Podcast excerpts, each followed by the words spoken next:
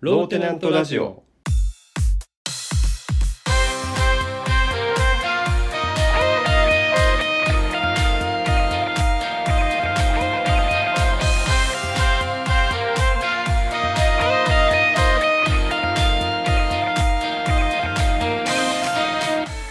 ボンジョルノ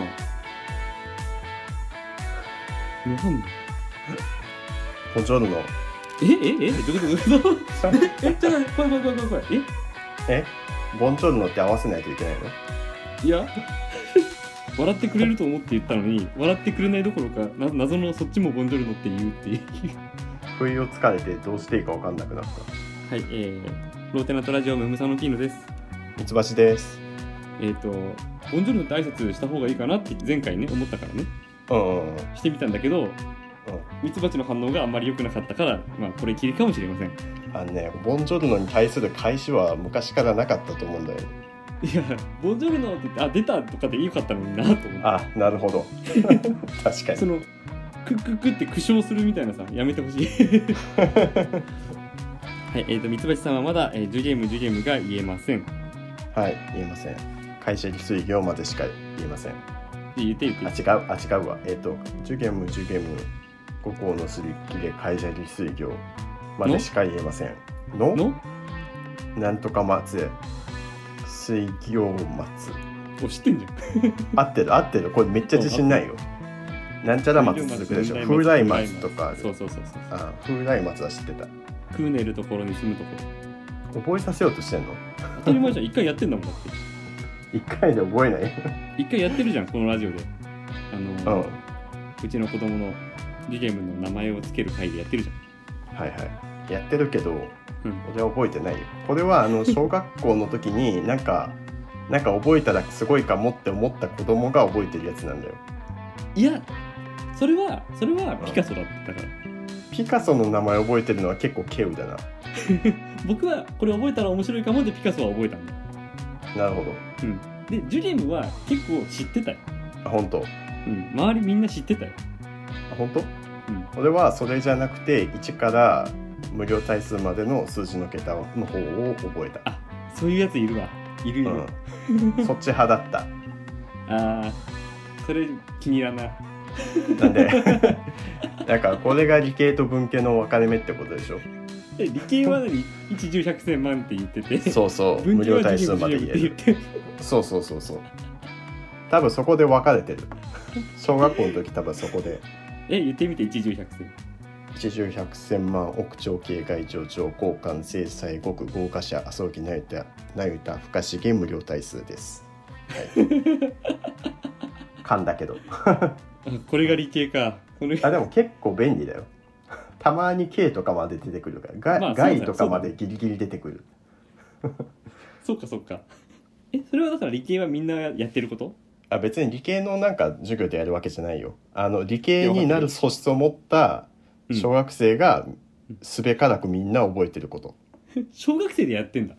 ああじゃあ、まあ、ジュリムと同じもんかもし れないなごめん小学校でやってないかもしれないこれなんで知ってんだろういやだからまあねなんかの本とかで読んで、なんかすげえそうそういいな覚えとこうってなるやつだよねそうそうそうんなんかそれはだから僕はピカソの本名でジュリエム・ジュリエムはなんだろう絵本とか何昔話的な感じで、まあ、落語なんだけどううんなんか言えるようになってたよね教科書じゃないよね学校では習わない別にジュリエだよムも、ね無料体制も習わないけど、うんうんでもやっぱり覚えたいんだよねそういう長いフレーズってね、そうだねうん、ああとあれだね愛新覚羅不義とか覚えてたよね何そなれんか中国の皇帝あさいー最後の皇帝だっけ愛新覚羅不義とかなんか覚えるのが大変そうなやつは頑張って覚えるみたいなあの、なんだっけ。ま、マリ、んマルクス・アントニ、マウルク、マルクス・アウレリウス・アントニヌスみたいなことで しょ俺それわかんないんだけど中学校とかでもやるやつ高校の歴史じゃないかな。ああじゃあ知んないわうん。まあ、だから、そういう変わった名前でしょうんそうそ一発で覚えるのが難しそうな名前でしょうそうそうそうあの、初対面で挨拶されたら、え、なんてってなるやつでしょあ挨拶されたらなるね初対面で、そう、あの、あこちら、えっと、ムーサノピーノですって握手して、向こうが、うんまあ、ムーサノピーノですもん、え、なんてってなるけど、ムサノピーノはなるよな なるわミツバチですって普通に言うミツバチだったら覚えやすいと思うんだけど、そうそうそうんそれに対して、えーマルクスアウレリウスアントニウスですって言われたら「えなんて?」ってなるじゃんううん なんてってなる「えなんて?」ってなるやつを、えーうん学生は覚えたがるもんなんだよねそうだねいやそれで言うとあれじゃあムムサノピーノは覚えられやすいんじゃないあこれ覚えとったら自慢できるって思われるかもあなるほどそうだねムムサノピーノって一発でちょっとうん覚えられないなっていう名前だからこそ覚えておくと自慢できますよっていう そうそうそうそうなんじゃそれ でさえっと、うん僕ね最初のジュゲームの話からジュゲームのコーナーに行こうと思ってたんだけどうん 違う話になった予定を変え てはいいやはい今さえっとだからあい愛心神楽不義うんとかさ覚えるじゃんそういう難しい名前とか興味があることうんちょうどさえっと3つ前の回でうんあの子育て講座に行って、はいはいあはのい子供にとって遊ぶことって大事だよって教わった話をしたじゃんうんそれにつながって今僕読んでる本がねうん「遊びが学びに欠かせないわけ」っていう本を読んでるわけあまさに講座の続きのような本をそうそう読そうそんでるうじゃんはいはいでやっぱり僕ら勉強を学生の頃楽しくなかったじゃん、うんそうだねその時はでもそういう興味があって何この名前と思ったものはやっぱり覚えてるじうんうゃんんで、えー興味があるから無料対数まですらすら言えるようになったりするじゃんうんその遊び好奇心っていうものがやっぱり学ぶことにとって絶対不可欠だっていう話うんうんなわけなるほど結構納得でしょうん納得やらされた分だけ面白くなかったんだよえ勉強がうんでも自分から学びたいと思って今だってミツバチも独学で学んでることもいっぱいあるじゃんいっぱいある調べ物したり本読んだりしてさでもそれは自分が知りたいと思ってるからやってることじうんゃんでそれって楽しいんだよね知れたことがそうそうだね知れたこととあとそれが役に立つことが楽しいわけだよねうん、それを学ぶためにわざわざ何千円もお金出して本を買ったりとか、そうそうそういうのはあったりするよねうんで僕もまさまさに今そういうことを知りたいと思って、まあ、この本を読んでるわけだけどさ、うんまあ、まだ読んでる途中ではあるんだけどうん学校がいかに子供にとって罪かっていう話があって、うんまあ、ちょっと,、えー、と極端な例も書いてあったりはするんだけどうん人間は生まれつきそうやって好奇心を持ったものに対して取り組んで身につけていくっていう能力を持ってると。うんにもかかわらず小学校に入ったらこれをしなさいこれをしなさいって課題が与えられて与えられてうんそれをこなしていくことに精一杯でその自分から学びを掴んでいくことを忘れさせられちゃうんだよねうんで楽しくなくなっちゃうんだよねうんすると何が起こるかっていうと不正を行うようになるほうほう不正って何カンニングとかそうそうそうそうそうだって、はいはいあれもやれこれもやれって言われて抱えきれなくなった子からズルをして点を取った方がいいっていう風な考えになっちゃうんだよねはいはいはいでまあズルはしたことは誰しもあるとは思うんだけど大なり小なりねうん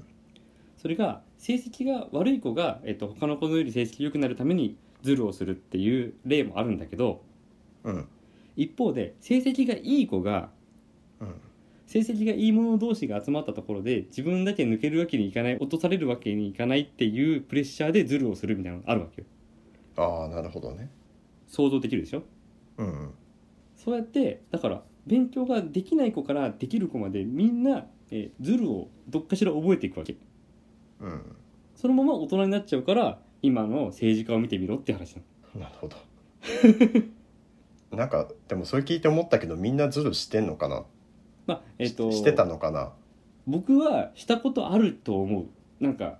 うんぼんやりとした記憶だけどでもしちゃいけないっていうなんかすごい背徳感っていうのこれなんていうの後ろめたさがすごいあるはいはいはい自分明確に1回だけあるおお何何言って明確に高校の時の現代社会の再テストでうん1回目のテストと全く同じ問題出すから、うんお前らちゃんと赤点回避しろよみたいなことを言われたから、うんうんその答えを、まあ、1回目のテスト持ってるから答えをちっちゃい紙にめっちゃ書い てああああシャーペンの芯のケースの裏にあの付箋みたいの貼ってそこにあの答えの紙を貼っといてはいはいはいテスト中に見てっていうカンニングを1回だけしたことは あるだから再テストで落ちるとまた面倒くさいからそうそうだしまあめちゃめちゃ興味なかった科目だったってのもあるしでもその1回しかねやった記憶ないねあ本当うんあだからそれだけ真面目にやってる分だけ、えーその1回が鮮明に残ってんだね、そうそうそう なるほどでまさにそのさえっと何全く同じテストを出すからっていう再テストうんうんだからその同じとこに同じ答え書けばいいだけっていうテストにうん何の意味もないじゃんそうだね今になればわかるじゃんうんあの頃はなんかそのテスト再テスト受けさせられて面倒くさいなぐらいしか思ってないけどうん今になればそんなテスト方式に何の意味もないことわかるじゃんうんえあったと思うまあ点数には意味がないかなでも覚えられてないじゃんその問題と答えが何も一致してないじゃんその同じところに同じ答えを書くっていうだけの作業をやってるからさまあねえっ、とうんこの本にも書いてあるんだけどうん生徒側は、えーまあ、ズルをしてでも点を取りたいっうんて思ってる一方で教師側は、えーズルを多少してても見逃す傾向にあるんだってうーんそうなんだそれは自分の教えてる生徒たちが点数が低いと自分の教え方が悪いっていう評価になっちゃうから自分の教えてる子たちが点数がズルしてても点数が高いって出てる方が自分確かはに教え方がいい教師っていう評価になるじゃんだからあのここテストに出るぞっていうのはそういうことだよね、そうだよ ねここテストに出るぞなんていう教師はうんだかダらメだよねその学問の知識としてはここテストに出るぞ以外のところも覚えてないと、うん覚えてないとというかあの平等に価値があるはずだけどテストが出るぞっていうのはなんかその学校の都合で勝手にその知識の上下関係を作っちゃってるってことだよね。そうそうそうそうそうそうそうそううんそれって本当に何無意味だよねうん、無意味。だったりとかあと僕は、えっと小学生の頃に漢字を覚えるためにノート1ページに50回書けとかやってきたよああーあったあったあもうったでしょめっちゃ嫌いだったあれめ でっしょちゃ嫌いだったしさあの、ううんちのねお母さんが見てるのそれやってたらさ宿題でやってたはいら、はいはいでそしたら横からやってきて書き方汚いからやり直しって 言ってその字を消すだけじゃなくてその一列消してくんの、なんか三橋の母さんそうそうそうあ酒癖の悪い母さんねそう酒癖の悪いも うよ酔ってたのかもしんないもうあその時そもっちそのを時もねそうそうそこは消さなくていいじゃんみたいなとこまで消してくるからあ おすいごい嫌だったあれそういう経験を積むことで、えーうん勉強が苦しくなってくるんだよねうん苦しかったうんだから僕はこれを読みながらちょっと思ったのはね、うんまあ、ジュリエンもまだ1歳6ヶ月だけどうんまあゆくゆくは小学生小学校中学校に通うようになってうんあの勉強がもし楽しくなくなったら僕に言えって言うわと思ったのうーんつまり勉強っていうのは楽しくするもんだよっていうことを僕は教えたいなとなるほどうんでもしそれって、はいはいえ漢字を何十回も書くことが楽しくないんだったらそれはどうしたら楽しくなるかを一緒に僕は考えてあげるよっていうのをうん言いたいんだよな、伝えたいなって思ったの今回ああなるほどそれ50回書けっていう宿題が出されてるんだったらその50回に何の意味があるのかってことを問うた方がいいよねっていうああその漢字を完璧に、えー、と覚えて理解して使えるようになればもう良くないっていう話じゃんうんそうだねまあ覚えてたらもうやらなくていいよなそうで、えっと、よくある話でそうやって何十回も書き取りをすることで、えー漢字の能力だけじゃなくて根性を身につけてるんだみたいなことを言う、えーうんダメ教師がいるんだけ どうん、うん、ダメ教師 悪い言葉を探してた 今今のまで そうそうそうそううんあのそんなことで身につく根性なんかいらないじゃんっていうはいはいはいそれは本当に自分が打ち込みたいこと夢中になれることに対して突き当たった壁においての立ち向かう根性でよくないっていううんうん実際もなんか自分も子供がいたらどうかなみたいな想像したことあるけどうんうんでも今まあ興味を持たせる方向にってピーノさん話してたけどさうんなんかそれも限界あるのかなってちょっと思っちゃってあなんかある程度もう捨てというかうんもうこれは最低限だけやっとけうんで好きなものあるんだったらそっちをもうメインでやるみたいなことを言いたいなとはなんか最終的には思ったりしてってなんかそれ以外の宿題どうしようかなってうんうん全く難しいなって思う全く同意する同意するわかるようんわかるけどその一方で、えっと基礎学力っていうのはある程度必要だからうんその国語はすごい得意だけどうん算数が何にもできませんじゃダメじゃんっていううんうんそうそのある程度のことはできるようにはしししてあげたいしサポートしてあげたいわけようんなるほどねそれは確かに何得意分野をすごい伸ばすのは伸ばしたらいいと思うんだけそうどまあそうそういう意味ねまあまあなんかその楽しくないって言ってることもある程度サポートして伸ばしてあげたいっていうことねそうそうそうそうああで確かにやっ大事ぱだなりあのー例えば、まあ、算数ってよく分かんないっていう人多いんだけどさうんで学生の頃あんま好きじゃなかったって人も多いんだけどさうんそれってやっぱりさあの国語とかと比べてもっと算数って1年生の内容ができるようになってから初めて2年生の内容に入れるじゃん。うん確かにねで2年生の内容ができるようになって3年生の内容に入れるじゃん。っうん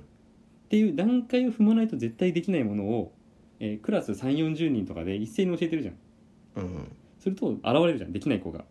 うんでその子も含めてみんな2年生に上がっちゃうからうんみんな2年生に上がっちゃうとできない子は2年生の内容やったってできないんだからうんそれは苦しくなる一方だよね。確かにねだからこのやっぱり学校っていうシステムがちょっと、えー歪んでるというかうんそれで無理やりできない子にできないままどんどんどんどんレベルの高いことをやらせるのは難しいよねっていう話を、うんまあ、違うところで聞いた話だけどこれはうんあの「スーパーマリオブラザーズの」えー1の1がクリアできたから1の2ができるんであってうん1の1ができない子は1の2も1の3もできないっていう話を しててうん確かにだんだんだんだん難しくなるから最後8面までいけるわけじゃん。なるほど例えがさ、うん 伝わるかななんで集わるでしょえマリオやったことないけどみんな。おいマリオそんなやってないからあんましピンとこないそれ あ、ねえ いや今も別にマリオの話だけどマリオってことじゃなくていいじゃん。いいやまあわかるわかる。うん、わかるよ段階があるっていうのははいそうそわうかそうるわかるだんだん難しくなるから、でクリアしてから次のところに行くからゲームが楽しいんであってうん学校が楽しくないのはできないのに次が始まるから楽しくないんだっていう話ね。うんともう一個、えっと、この本にあるのは、うんえっと、さっき言ったみたいに、えっと、ミツバチが、ね、好きなこと得意なことを突出させればいいって言ったけどうんその突出も学校はさせてくれないんだよね。ああそうなのだから、えっと、教科書に載ってるこの順番で教えるっていうとレールにしか載せてもらえないからうんそれ以上のことをさせてもらえないんだよね。ああまあ確かにねでじゃあ家の時間でそういうことを何もっと好きな算数の勉強とどんどん先の勉強をしたいと思っても今日の、えー国語算数理科社会の宿題があるからそういう時間を持たせてもらえないみたいなうんたとえ勉強がもっとしたいと思ったとしてもなんだよね。うん確かにそれって本当にいいことっていう 感じがするよね。うん確かにその発想なかったな教科書以上のことをやりたい子がいるかもみたいなうん、だったりまあ教科書じゃない全く別のスキルが身につくチャンスがあったかもしれないのにその機会を奪っちゃってるよねっていう話をうんまあ子育てしてるとこういうこと考えるようん なんかアベマとかよく見てるけど うん月1ぐらいでなんか学校教育はもうダメだみたいな言葉を誰かしら口にしてるような気はするからいやそうなのだ誰が言ってるのいろんな人が言ってるんじゃないそうなあののもうなんかそのもうある意味なんかビジネス芸人と呼ばれているようなホリエモンとか成田さんとか西野さんとかも言ってるしもうなんかあありとあらゆる人が 言ってるような気がするいや名前そんないっぱい出てこないけど学校教育に関してはねうんうんだからそこはなんか変わっていく風潮がだいぶできてるなって思えいやちょそれはミツバチがそれをなんか見ているだけで、多分風潮はだって彼らが何か言ったことで、う、うん、えー国は動かないじゃん別にああまあそうだね確かに彼らがというよりは自分が見てる範囲では増えてきてるけどほんそれが本当に日本の中で増えてきてるかは分かんないなって思った。そうでしょだからホリエモンとか成田悠輔とか西野昭弘が何を言おうか国の制度が変わったこと一回もないじゃんまあ そうだねそれはでもなんというかあの日本のニュースとかでトピックに挙げられるものはやっぱり誰かがその政治家とかがそこに関するなんていうんだっけマニフェストとかさそうそう、うんマニフェストが言いたかった制作でいいを掲げたり、りとか言うじゃん。だからなんかニュースになってるっていうこと自体はうん、なんだろういいい方向かなって思うそういうなんか日本の教育が変わるきっかけみたいのは増えてきてるなって個人的に感じてるそうなのうんそうなのそう思ってる自分の範囲内ではねどう変わるの どう変わるの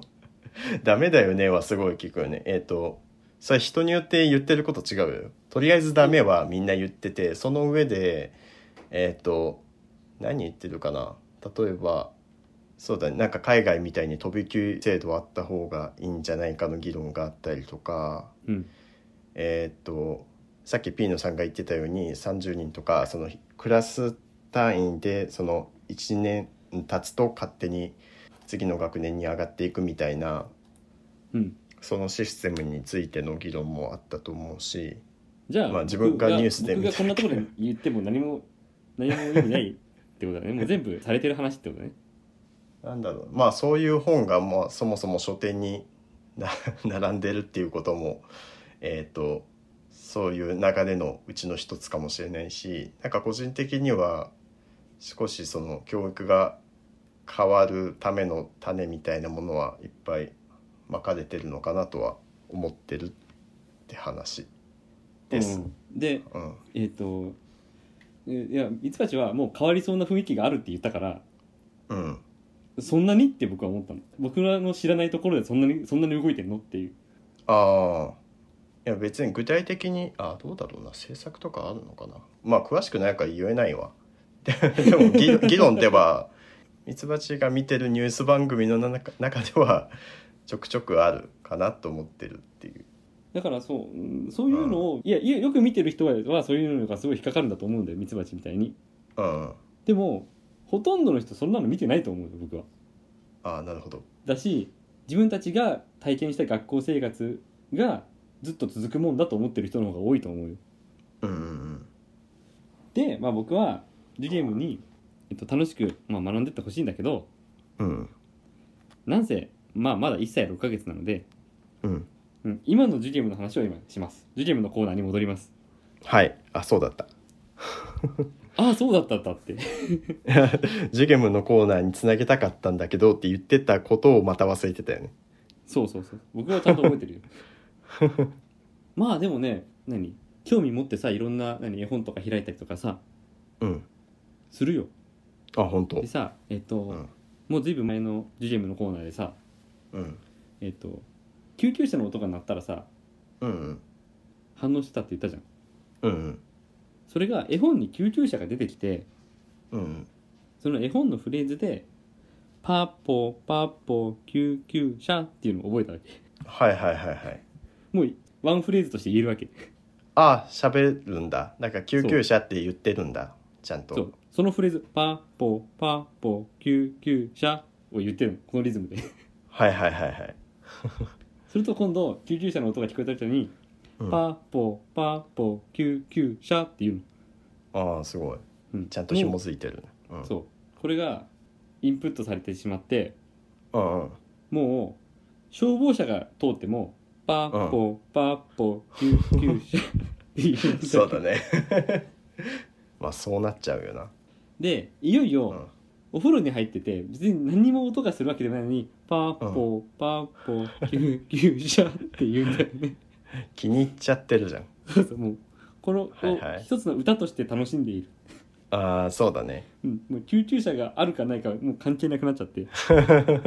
あそういうなんかリズミカルなその言葉遣いみたいのでその覚えた初めてのことなのかなまあいいっぱいあるよいっぱいあるよ他の絵本のフレーズとかもいっぱい覚えて言えるんだけど、うんうんでもそれが特にお気に入りって感じそうそうそう救急車が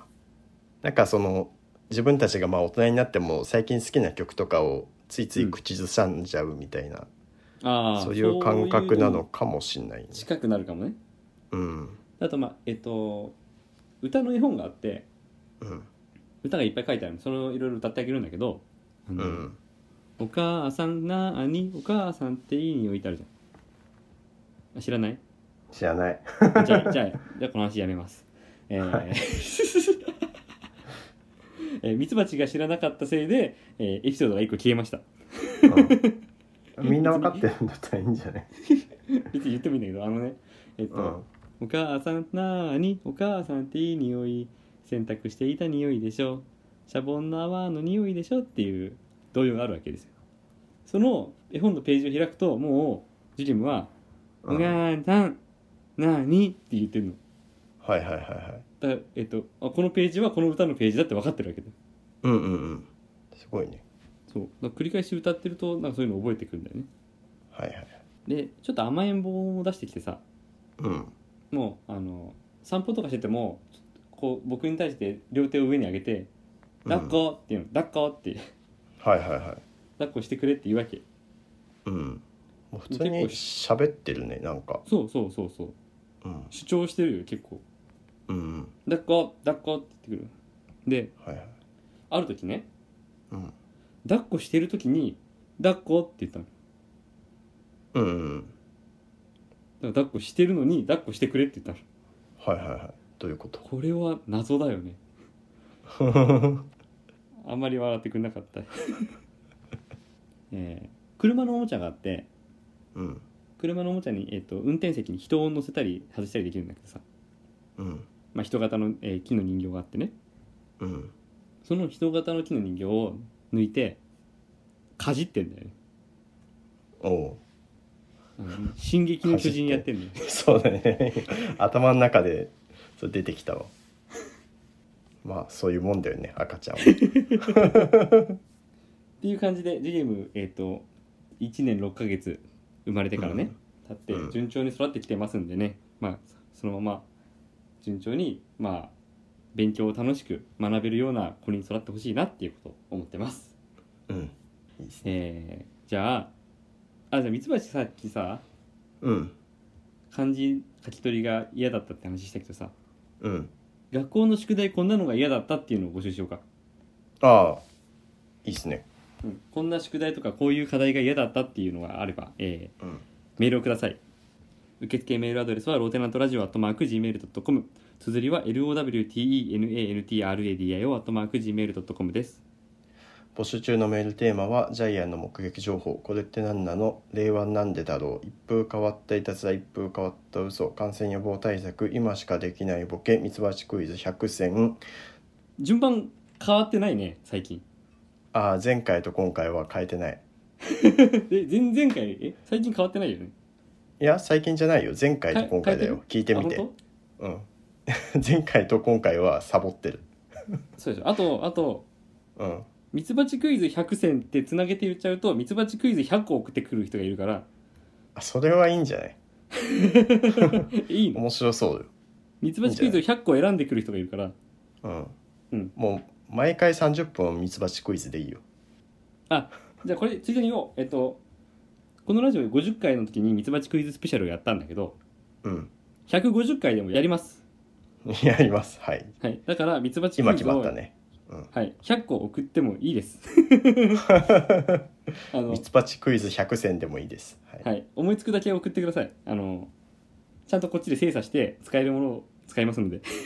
ああ、そう、精査してっていうのは、あの、コブラさんに向けて言ってるのね。うんうん。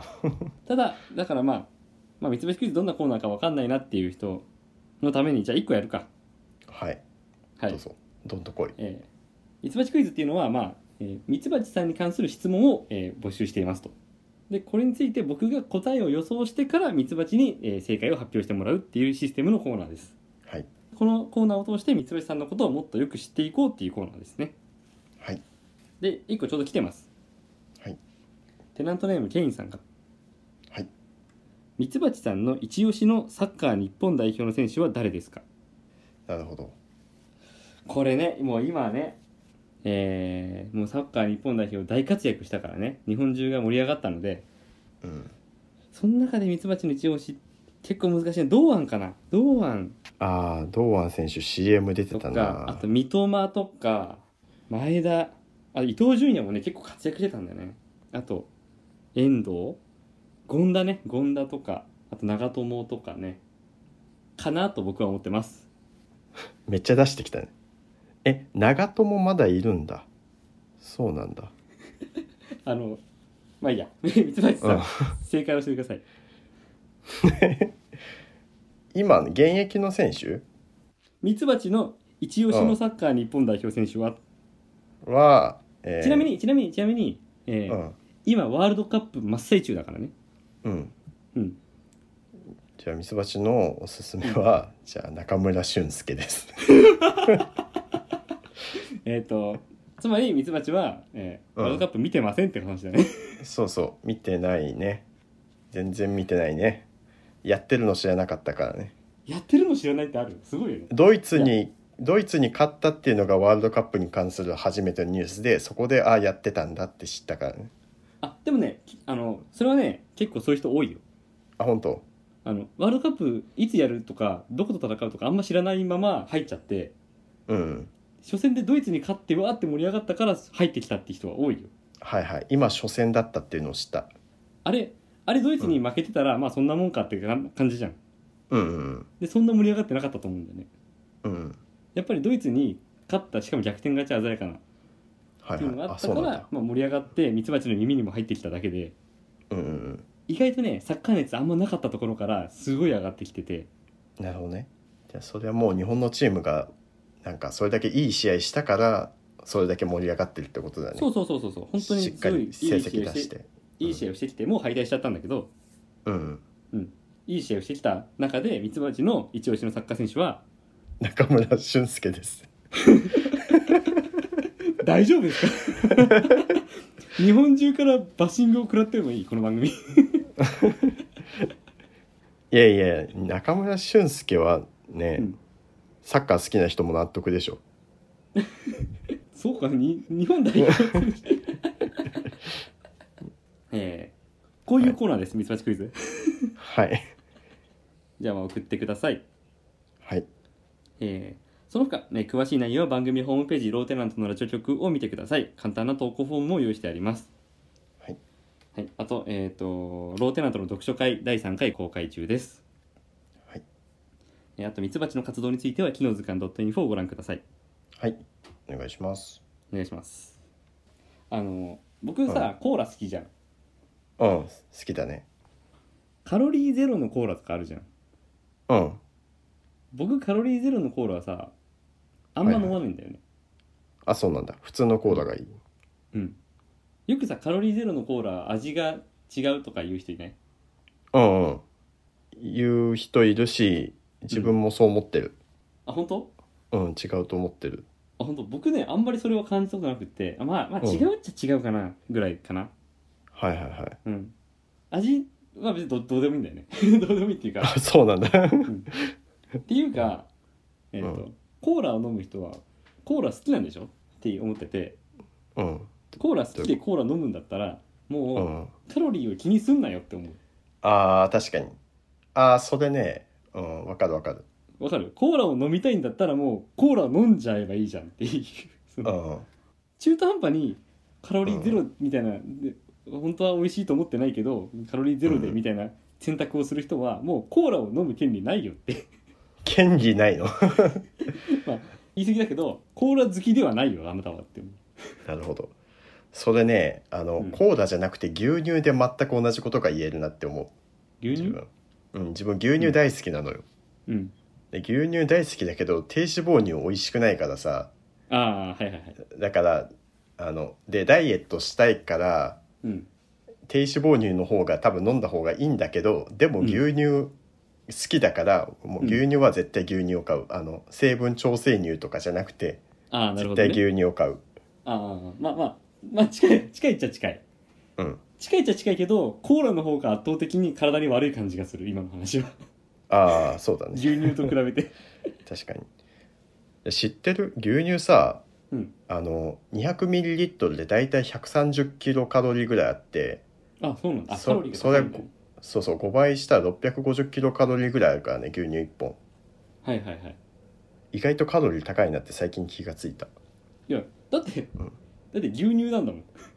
あうんの、牛のお乳だよだつまりさ、子牛が生きるための何エネルギーを摂取しているものなんだよ牛乳ああ確かにねカロリー高いに決まってん だよなカロリーないと困るんだもんだって確かにそうでしょうん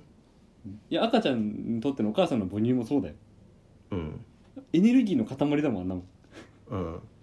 あれで栄養を摂取してるわけだからそれに比べてコーラはさ別に必要じゃないのに体に悪いってもうなんかダメだねいやだからそれはえだかうら、んそうだよダメなん だけどそれは嗜好品だよだから僕が今否定されたじゃんだって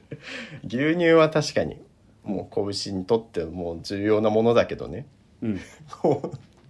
コーラは別に飲んでも飲まなくてもいいものでしかも体に悪いからもう物好きが本当飲むもんだねそうわざわざ体に悪いものを人類は作ったんだようんそれを好きな人が世界中で飲んでんだようんいやだ確かかにらそのガブガブ何毎日毎日飲めって僕あ昔は結構飲んでたけど、